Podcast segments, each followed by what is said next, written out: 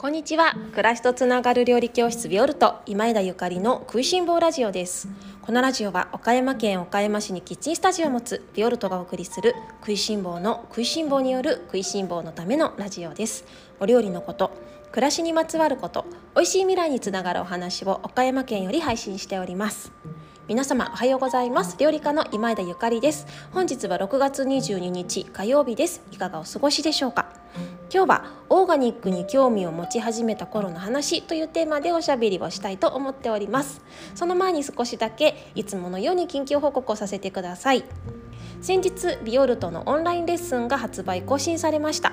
ビオルトではえー、月々のキッチンスタジオでのレッスンに加えてオンラインレッスンとオンラインサロンを運営、えー、開催しております。ビオルトのオンラインレッスンはねライブレッスンではなくっていつでもどこでも何度でも皆様のご都合に合わせてお楽しみいただけるようなマガジン方式をとっております。また閲覧期限などはございませんので1年後2年後3年後も楽しんでいただけるのもいいところじゃないいいところなんじゃないかななんて、えー、自画自賛しております。今月のテーマは初夏の薬味料理というテーマなんですけれども例えば、えキッチンスタジオでとても好評なお料理はね、まあ、どれも好評なんですけれども特に好評なお料理は、えトマトとらっきょうのサラダとかね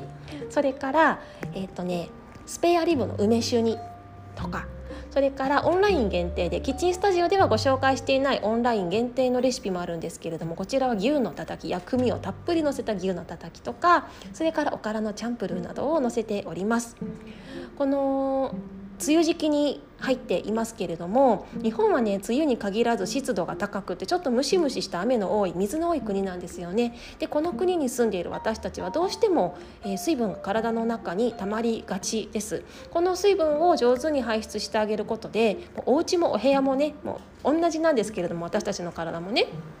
上手に排出してあげることで体がすっきり動きますのでそのような、まあ、今の季節日本の夏にぴったりな薬味料理をご紹介しております。私がご提案するレシピはどれも本当に簡単なものばっかりなのでお料理あんまり得意じゃないんだよねっていう方にもお試しいただきたいレシピばかりです。ご興味ある方はぜひオンラインストアの方見てみてください。えっと毎月こういう風に単元を決めてオンラインレッスンを発売しているんですけれどもあ今月美味しそうとか興味あるっていう時に単元ごとにね単発でご購読いただくこともあのもちろんとても嬉しいですしそしてあの毎月定期購読でご購入いただだく方にはえビュールトンの Facebook で運営していますオンラインサロンの方にもご招待しております。オンラインサロンと合わせてえ楽しんでいただけますとまあお料理だけではなく生き方暮らし方まで、まあ、深みを持って学んでいただけると思っておりますのでよろしかったらこちらも、えチェックしてみてください。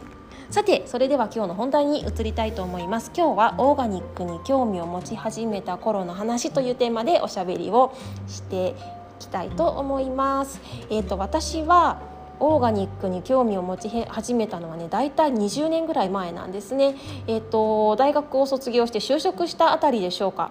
まあ、大学の頃にも大学の近隣にはオーガニック食品店みたいなものがありまして、まあ、素敵だなかっこいいなみたいな感じで見ていたんですけれども実家に住んでいたのでね自分が野菜を買ったりすることってあんまりなくって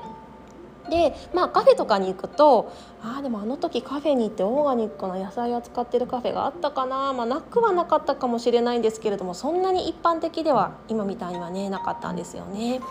で、えっと、私は大学を卒業して外資系の航空会社に就職しました。香港にあるキャセイパシフィック航空という航空会社なんですけれどもこちらの会社は、えー、全てのみんなが香港をベースに住まなくてはいけなくって、まあ、香港に住みながら世界中に飛んでねっていう国だったんですね。私はいろいろな国に行ってみたかったのでとてもあのすごいラッキーっていう感じで香港に旅立ちまして5年6年ぐらい香港に駐在していました。ただ香港に駐在した住んでいたっていうよりかは香港をまあ香港に家があるだけでそこはなんか寝る場所帰る場所あとはまあ世界中を飛び回ってるっていう感じでしたかねいろいろな国に行って美味しいものを食べたりとかいろんな方に会ったりとかさまざまな文化を堪能したりさせていただいてとてもなんか本当にいい思い出なんか今思い出しても夢みたいなねなんか記憶ばかりなんですけれども。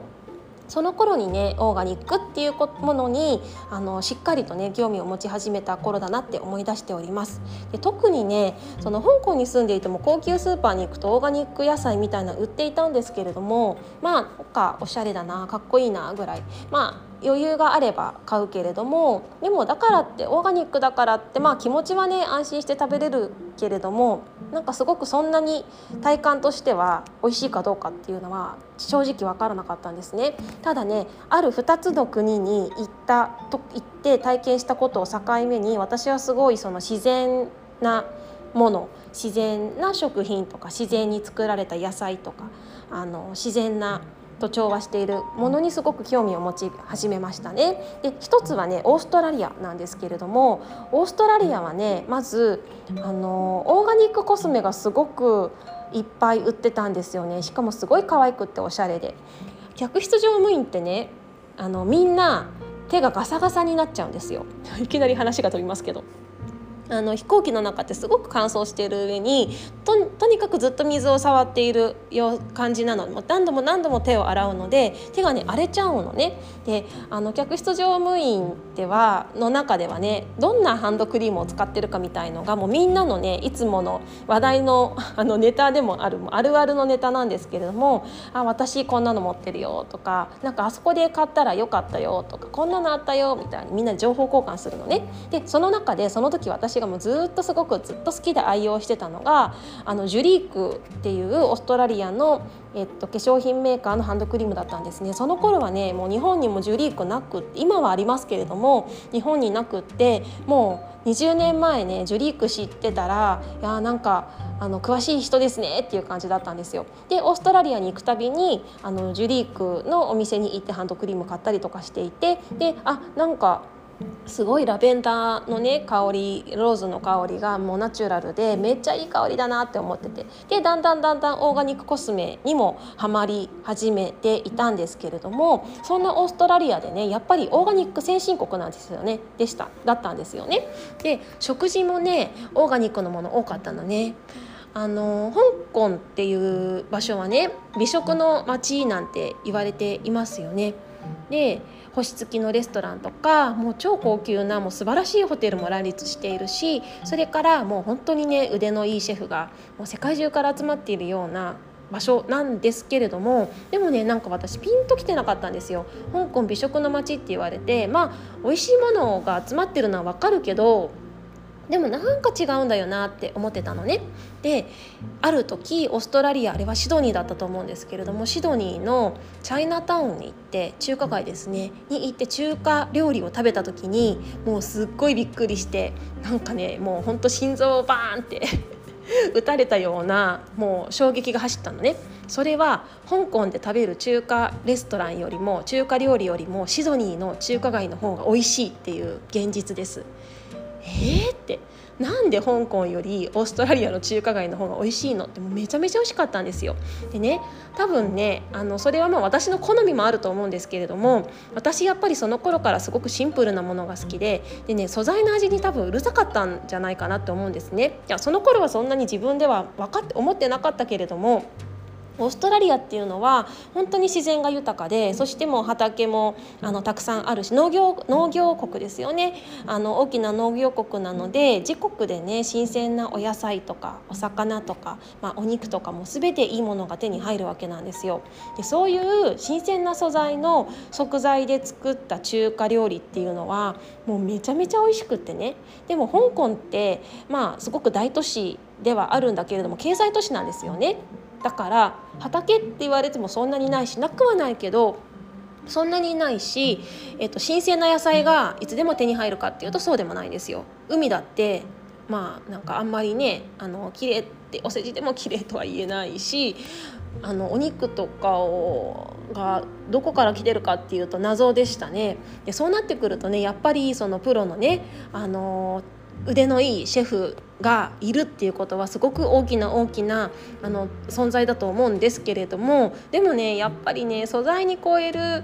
調理方法ってないって思っちゃうんですよね。だからね私はあのこれ私の本当に好みだし20年前の話なので今香港に行ってもう中華レストランに行ったら何これ超美味しいって言うかもしれないですけれどもその20年前の私の感覚で言うとオーストラリアの中華レストランの方が中華街の方が香港の中華よりも美味しかったの。でそれってね素材なんだなってもうそこでビンときたんですね。でねその後あのオーストラリアが大好きになってもオーストラリアに行くたびに美味しいお店に通うようになったのね。あのその客室乗務員の先輩方の中でも食いしん坊な方めちゃめちゃいっぱいいたので食いしん坊な先輩についていって美味しいお店とか教えてもらったんですけれどもその中でね一つ全てオーガニックでお料理していますっていうようなあのお店がありましてそれはね中華じゃなくって何ていうのかなまあなんかうん創作料理まあ、洋風の創作料理のお店だったんだけれどもねとってもおしゃれなお店だったんだけどそこのねもうグリーンサラダがめちゃめちゃ美味しくってもう何このサラダって。でここのお店は全部オーガニックの野菜を使ってるんですよって聞いてああもうオーストラリアオーストラリアのご飯が美味しい理由ってもうここしかないなって私思ったのねもうとにかく素材素材がいい上質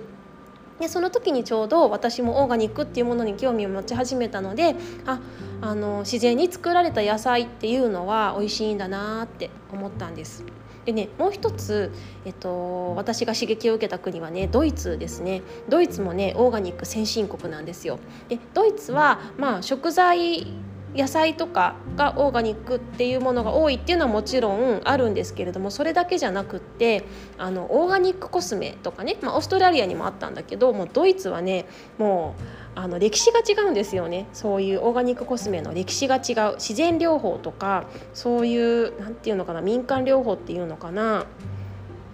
頭が痛いからお薬飲んじゃおうっていうんじゃなくってあじゃあ頭が痛かったらハーブティー飲みましょうかとかあとはなんかフラワーエッセンスとかホメオパシーとか皆さん聞いたことがありますかね？そういうあの自然療法と呼ばれるものもあのもうそこの発祥の国なのでもうね普通に薬局に行くとそういうものがいっぱい売ってるんですよ。でなんかそれがすごく私楽しくってね。でドイツに行くといっつも薬局に入り浸ってましたね。楽しかった。でまあなんかそういう自然のものっていいなって思って勉強し始めたりとかしていてね。がドイツとオーストラリアは私オーガニックっていうと思い出すし、まあ、その2つの国にあの何度か、えー、遊びに行かせてもらった経験からこういう自然なものに興味を持ち始めたんだなって今振り返ると思っていますね。ただね、まあ、このオーガニックオーガニックって言ってますけれどもそもそもオーガニックとは何ぞやっていう話あまあでもここでその話をしてしまうともうあと10分ぐらい喋りそうなので 続きはまた明日ってしたいと思うんですけれどもあのオーガニックだからってあのいいとかでもないし、まあ、いい悪いじゃないんですよね。いい悪いでもないしオーガニックじゃないからってダメでもないしね。そもそもオーガニックだからってオーガニックっていう認証がついてるかついてないかの問題っていうのもあるから。私のお友達が作っている、まあ、食材の中では本当にもう農薬も肥料も何にも何にもかけてないもう超ナチュラルな食材でもあのオーガニック認証を取ってなかったらオーガニックとは呼べないものもたくさんありますのであのオーガニックだからいいとか悪いではないんですけれどもでもやっぱりあの自然なものに興味を持つ入り口としてはねすごいありがたかったかななんて思っているんですねそうですねちょっと明日はじゃあオーガニックについてちょっと深掘りをしてねお話をしましょうか。あ皆様どんなことにご興味があるか分かりませんがあの昨日はね1日3食じゃなくてもいいんじゃないみたいなお話をしたらすごく賛同してくださる方がすごいいっぱいいてとても嬉しかったです。私はあのこうやってね20代の頃からオーガニックがどうだとか自然療法がどうだとかなんか勉強をしたりとかね興味を持ってたりとかしてである時ね気が付いたら私ってなんてマイノリティなんだっていうふうにあのハッとしたことがあるんですよ、まあ、今でもね思うんだけれども。でもこうやってちょっとずつその自然と調和する暮らしだったりとかねあの心地ここここ心地よい生き方暮らし方っていうのをあの考え始めているあの時代のねなんか移り変わりになんか嬉しいなって思うしそういう仲間って言ったらなんかいいですかね？仲間って言っても皆様のことこういう仲間がねちょっとずつ増えてきていることがもうめちゃめちゃ嬉しくって、まあ、それが原動力となって料理教室をしたりとかこんな発信をさせていただいたりとかしているんです。うんとまあ自然だからいいとか悪いでもないしもう全てのものがいい悪いではないと思ってもう何事も多様性でも何がもう混沌とした世界があるからこそのこの宇宙の調和のバランスだと思っているんですけれどもでもやっぱりねなんか今まであのかなりうん極端なその大量生産とかなんか科学的なものに極端な振れ幅があって。てきているので、まあ、ここに来てちょっとね自然のこととかを意識する人があの増えたりとかそういう時代に移り変わっていくのもいいんじゃないかななんて思ったりしております。それでは、えっと、明日またオーガニックについての続きをおしゃべりしますね。オーガニックってどういうことなんだろうってなんか曖昧な方なんかは聞いていただけたら嬉しいなと思っております。それでは皆様今日も聞いてくださってありがとうございました。暮らしとつながる料理教室ビアルト今枝ゆかりでした。美味しい一日をお過ごしください。